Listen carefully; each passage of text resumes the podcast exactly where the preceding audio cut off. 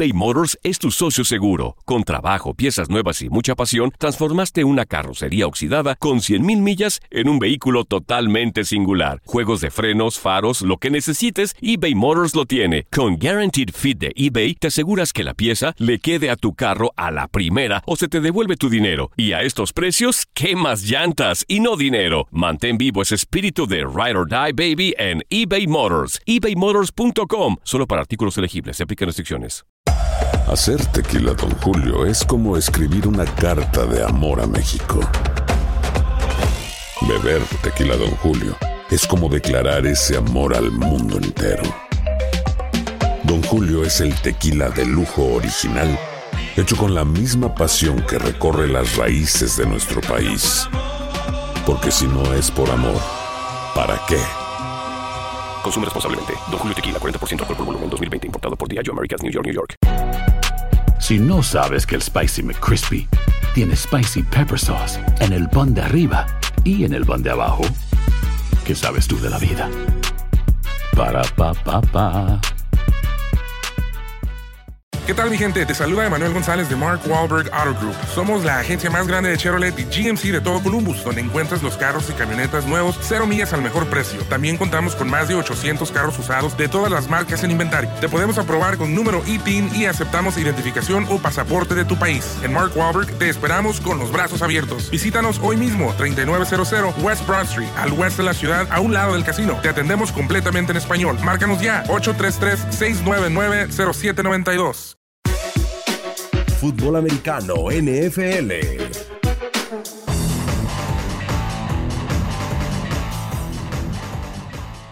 Y ahora toca el turno de hablar de los Vaqueros de Dallas, este equipo que está liderando en estos momentos el este de la Conferencia Nacional con cinco victorias y tres derrotas en una temporada de altibajos. Y para ello saludamos con muchísimo gusto en la línea telefónica a nuestro buen amigo Alejandro Centeno de TUDN para hablar del conjunto de la Estrella Solitaria. ¿Cómo estás, Alex? Te saluda Gustavo Rivadeneira. Hola Gus, qué gusto saludarte. Un saludo a todos los amigos allá de TUDN Radio. Pues eh, esta temporada de los Vaqueros de Dallas ha sido de altibajos, hay que decirlo de esta manera, aunque creo que el equipo luce sólido pensando en postemporada, todavía ahí con el mal sabor de boca de haber perdido contra los Jets de Nueva York, pero bueno, es algo que, que de repente suele pasar en algunos equipos, una derrota inesperada, si no, es que estarían, creo yo, más tranquilos en el este de la Conferencia Nacional. Alex, en general, ¿qué te ha parecido eh, la temporada? Lo decíamos, una temporada de altibajos. Han tenido victorias contundentes, pero ante rivales que seguramente entrando a playoffs los van a enfrentar, ya sean los empacadores de Green Bay o los Santos de Nueva Orleans, pues no dejaron eh, buenas cartas los vaqueros. No, definitivamente. Digo, han sido cinco victorias, de las cuales cuatro han sido contra equipos pues la verdad, malos, ¿no? Dos veces contra los gigantes, una contra Washington, una contra Miami. Ahí tienes cuatro victorias. La única victoria interesante fue la de Filadelfia, ¿no? El pasado 20 de octubre, aquel domingo por la noche, 37-10, donde ahí sí se vio muy bien el equipo de los vaqueros, con las señas de Filadelfia que llegaban sólidas eh, para ese partido, incluso habían dicho que iban a ganar el juego. Creo que ese ha sido el mejor partido de los vaqueros. De los otros eh, triunfos, pues eran esperados, ¿no? Hubiera sido el colmo que perdieran contra los equipos, como sí fue el colmo que perdieran contra los Jets de Nueva York. Y bien lo señalas, contra dos equipos contendientes dentro de la conferencia, como los Nueva Orleans y Green Bay, pues perdieron, ¿no? Entonces ahí ya tienen una desventaja pensando en criterios de desempate de cara a los playoffs. Dallas tiene mucho que mejorar todavía. Eh, ciertos que están líderes de división, pero repito, han sido contra rivales que estaban obligados a derrotarlos, ¿no? Contra los fuertes simplemente no han podido. Así es, y una parte importante en este equipo de los Vaqueros de Dallas y en la NFL en general, en general y sobre todo hoy en día es la posición de mariscal de campo que hoy en día vale mucho después de que no hay mucho pues talento de, de dónde escoger eh, de mariscales de campo en la NFL y ahí tienen uno en el ojo del huracán, Dakota Prescott de Mississippi State, Alex, 15 eh, touchdowns, 8 intercepciones en esta temporada, bien lo dices, han enfrentado equipos relativamente malos con pésimas defensivas. Este chico quiere un contrato de 40 millones de dólares, ¿los vale o no? No, definitivamente creo que no los vale y, no por él. creo que ningún quarterback del NFL vale 40 millones de dólares. ¿no? Creo que 30 eh, millones es una muy buena cifra para los quarterbacks. Obviamente se va inflando el mercado, ¿no? La inflación viene eh, dándose. Y, pero si hay un jugador, por ejemplo, que en esos momentos valga 40 millones de dólares por año, es Patrick Mahomes. Exacto. Desde mi punto de vista. O sea, el MVP de la temporada pasada, un jugador que es espectacular, que lo ha demostrado pues en los el año pasado que, que fue su año ya como titular y este año, bueno, sí ha tenido lesiones, pero al final de cuentas, si hay un jugador que vale 40 millones es Patrick Mahomes. Y yo te diría que si Patrick Mahomes vale 40, pues por ahí Russell Wilson vale 38 o 37 millones de dólares, ¿no?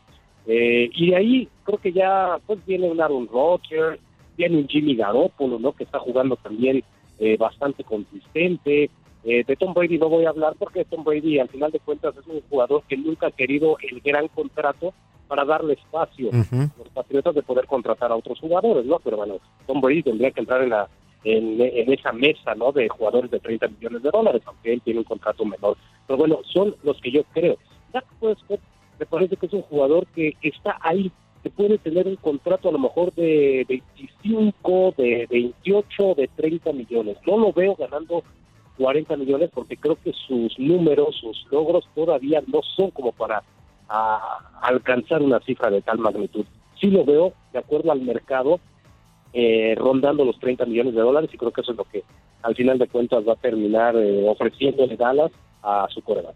Y además de que tiene buen equipo alrededor, la línea ofensiva que tiene, el corredor que tiene, los receptores que tiene, pues sin duda el señor debe de dar resultados y sobre todo en escenarios importantes ante equipos contendientes. A final de cuentas creo que Jerry Jones le va a terminar eh, pagando a Dak Prescott porque no hay mariscales de campo en el mercado y no tienen eh, primeras elecciones de draft. Bueno, hablando en un principio del, draft, ¿tú lo ves como futuro de, en la posición de mariscal de campo? Digo, este equipo ha tenido tremendos corebacks, Roger Staubach, Troy Aikman, el infravaloradísimo eh, Tony Romo, digo, es opinión eh, personal, ¿lo ves como el futuro de, del equipo de la estrella solitaria? Pues lo veo como el presente y creo que sí puede establecerse como un coreback a largos años, ¿no? A, largo plazo con los vaqueros de Dallas, pero sí tiene que ser eh, consistente. Esta temporada no lo ha hecho mal, de hecho es el octavo mejor coreback en cuanto a rating de la NFL, por arriba de los 100 puntos, que eso ya es muy destacado su récord de ganados y perdidos con los Vaqueros de Dallas también es bastante aceptable. Entonces sí creo que es un jugador que, que sí vale, repito, unos 30 millones de dólares. Es un jugador que eh, se ha establecido como el cuervo titular, se lo ganó a pulso en, su momento, en su año de novato, pero sí tiene que dar el siguiente paso, ¿no? Eh, no solamente de números se puede vivir, y ahí está el caso de Tony Romo, ¿no? Que eh, tiene todos los récords en el de los Vaqueros de Dallas, pero nunca pudo ganar un campeonato. Bueno, eh, Dallas que Dallas ha sufrido mucho en los últimos 23 años para ganar incluso partidos de postemporada, ¿no? Entonces yo creo que la exigencia para Dak Prescott va a ser justamente esa, porque en dos partidos eh, de postemporada, hay que recordar, ¿no? El sueño de novato contra Green Bay quedaron eliminados en la ronda divisional. Y el año pasado, en contra de los Rams, también quedaron fuera precisamente en la ronda eh, divisional. Entonces sí creo que Dak Prescott tiene que dar el siguiente paso para demostrar que en verdad es el coreback que, puede llevar otra vez a los vaqueros de Dallas a, hacer el equipo eh, dominante que en otras ocasiones En general de la ofensiva, Alex, eh, ¿qué te ha parecido este año? Tienen a Kellen Moore, que hace muy poco tiempo lo veíamos como el suplente de los Vaqueros de Dallas como coordinador ofensivo tienen creo que la base de toda la ofensiva, que es la línea ofensiva, que es sensacional. Sí han perdido hombres, pero se mantiene un tipo como Tyron Smith, de Travis Frederick, etcétera. Los receptores, a Mari Cooper, Michael Gallup, llegó de nueva cuenta Jason Witten, lo de Ezequiel Elliott. En general, ¿qué te parece esa ofensiva? Porque si hablamos de nombres, pues no cualquiera tiene esa ofensiva tan poderosa. No, bueno, por nombres, este equipo tendría que ser la ofensiva número uno de la NFL. Y la verdad es que no están tan lejos los vaqueros de Dallas en cuestión ofensiva en ese sentido, ¿no? Es la quinta ofensiva más anotadora de la NFL. En cuanto a yardas, es la número uno de la liga, ¿no? Promedia 446 yardas por partido el equipo de los vaqueros de Dallas. Es la ofensiva número uno de la liga. Y creo que sí, en parte tiene que ver con los nombres que acabas de mencionar. Todo parte de una muy buena línea ofensiva el regreso de Travis Frederick fue fundamental. El año pasado estuvo ausente por un problema de, de son mal ahí congénito, ¿no? Que estaba afectando eh, los nervios del cuello. Bueno, eh, afortunadamente ha regresado para esta temporada Travis Frederick. Eh, el caso de Zach Martin, uno de los mejores guardias de la NFL, Tyron Smith también, Lael Collins lo está haciendo bien, Connor Williams también, es una línea ofensiva bastante interesante tener a, a Mari Cooper, a Michael Gallup que está jugando espectacular, a Randall Cobb que es una gran adición, ¿no? proveniente de los Packers, eh, y obviamente pues Ezequiel Elliott es un, uno de los corredores elites de la NFL. Dak Prescott, rodeado de ese talento, lo ha hecho bastante bien, ¿no? Creo que también le ayuda mucho el tener a sus compañeros a Dak Prescott para poder eh, tener buenos números, ¿no? Por sí solo creo que Dak Prescott no sería capaz de llevar a un equipo a, a series ofensivas ganadoras si no tuviera ese talento, ¿no? A eso me refiero. Entonces yo creo que se ha conjugado bien esa ofensiva, pero repito, ¿no? El problema es que esos números los han hecho contra cinco equipos bastante malitos, ¿no? Entonces hay que verlos ya cuando tengan que enfrentar a los verdaderos gallos de, de la NFL, incluso de la conferencia, que puedan tener este tipo de estadísticas. Oye, y Alexis, sobre todo en la defensiva, ¿qué, te ha parecido el trabajo de la defensiva? Prácticamente en, la, en todas las zonas de, la defensiva en cuanto a yardas aéreas, en el ataque terrestre, en puntos, están dentro del top 10 de la NFL. ¿Cómo la ves de cara a, al cierre de campaña? También tiene pues nombres importantes. Lo de Sean Lee me sigue sorprendiendo. Pasan los años y sigue mostrando un nivel sensacional. El descubrimiento de Leighton Van Der Esch, que no jugó ante los gigantes de Nueva York, pero es una defensiva también aceptable. A mí me encanta la pareja de linebackers que hace Jalen Smith y Leighton Van Der Esch. Es una de las parejas hoy en día de linebackers más temibles si le agregas a Sean Lee, como dices, el veterano pues sigue cumpliendo obviamente una muy buena labor. O sea, eh, el departamento de linebackers de Dallas puede estar entre los mejores de la NFL, si no es que el mejor de la liga. Los frontales de repente no tienen tanta eh, tanto impacto a la hora de presionar a los quarterbacks, pero poco a poco, ¿no? De Marcus Lawrence está empezando a hacer. La visión de Michael Bennett, a mí, la verdad, eh, me encanta, me encanta esa visión, ¿no? Porque es un veterano que sabe perfectamente eh, cómo se maneja la NFL. Ayer incluso ya se estrenó con Dallas y lo hizo bien enfrentando a la línea ofensiva de los gigantes. Me, me, encanta esa esa parte, ¿no? Entonces, yo creo que sí, Dallas tiene una muy buena eh, defensiva. Ha mejorado mucho el aspecto del perímetro, ¿no? Donde antes era siempre el talón de Aquiles, hoy se ve mejor el equipo de los vaqueros de Dallas en el perímetro. Entonces, a mí, es que en general, lejos de apasionamientos, lejos de, de que uno le pueda ir o no a, a este equipo, creo que el talento lo tienen. Jugadores de primera línea los tienen, tanto en la ofensiva como en la defensiva. ¿Qué es lo que pasa entonces con Dallas? Que el cocheo entonces es el que de repente no es el que está uh, pudiendo eh, pues sacarle jugo a todo ese talento que tienen, ¿no? Por ejemplo, Robert Quinn, que también es un jugador que eh, es muy, muy interesante ahí en la defensiva de los vaqueros. Repito, a mí me encanta eh, en general el equipo, pero si no llegan o no dan un paso importante de llegar al menos a la final de conferencia o incluso al Super Bowl, el problema creo que pasa entonces por cocheo, porque talento tiene este equipo. ¿Y hasta cuándo se le acabará el crédito? Bien lo dices el tema del cocheo a Jason Garrett, Alex, porque a final de cuentas bien también lo dices, pues tiene un equipo muy, muy importante de cara a los playoffs, porque parece que si hoy iniciaran los playoffs, eh, lo, el equipo contendiente dentro de la conferencia nacional para mí serían los Santos de Nueva Orleans, más allá del invicto de los 49 de San Francisco, los mismos empacadores de Green Bay por encima de los Vaqueros de Dallas, por el momento que viven actualmente. Y no te olvides de Seattle, ¿no? Que de acuerdo. muy poderoso, con un Russell Wilson que está jugando a nivel MVP, así, y, y, eh, sin temor a equivocarme, yo podría decir que Russell Wilson en estos momentos es candidato sólido, uno de dos o tres uh -huh. candidatos sólidos a ser MVP de la temporada, ¿no? Entonces, Seattle también es un equipo que, que luce bastante bien, que luce bastante fuerte. Eh, o sea, sí veo a Dallas ganando la división, sí. veo siendo campeones en el este, y van a ser partidos muy parejos, ¿no? Con quien le toque. Y la próxima semana va a ser un, un buen eh, duelo, ¿no? Va a ser una buena prueba para los vaqueros el próximo domingo por la noche en contra de Minnesota. Minnesota está con seis ganados y tres perdidos, ¿no? Dallas está con 5-3. Eh, obviamente con un partido menos, ¿no? Los vaqueros porque ya descansaron. Ahí, a ver, ¿no? Va a enfrentar a otro de los contendientes de la conferencia y tiene que demostrar Dallas que está listo para enfrentar a los verdaderos gallos, ¿no? De la, de la conferencia pensando en la postemporada. Después tienen otros partidos interesantes, ¿no? En el camino se les va a cruzar eh, Nueva Inglaterra, entonces tiene una, una parte muy importante para los vaqueros para demostrar si son de verdad o no. Repito, talento lo tienen, si es que no logran dar el siguiente paso, entonces me queda claro que es el tema del cocheo que no le saca todo el juego que tiene a ese equipo talentoso.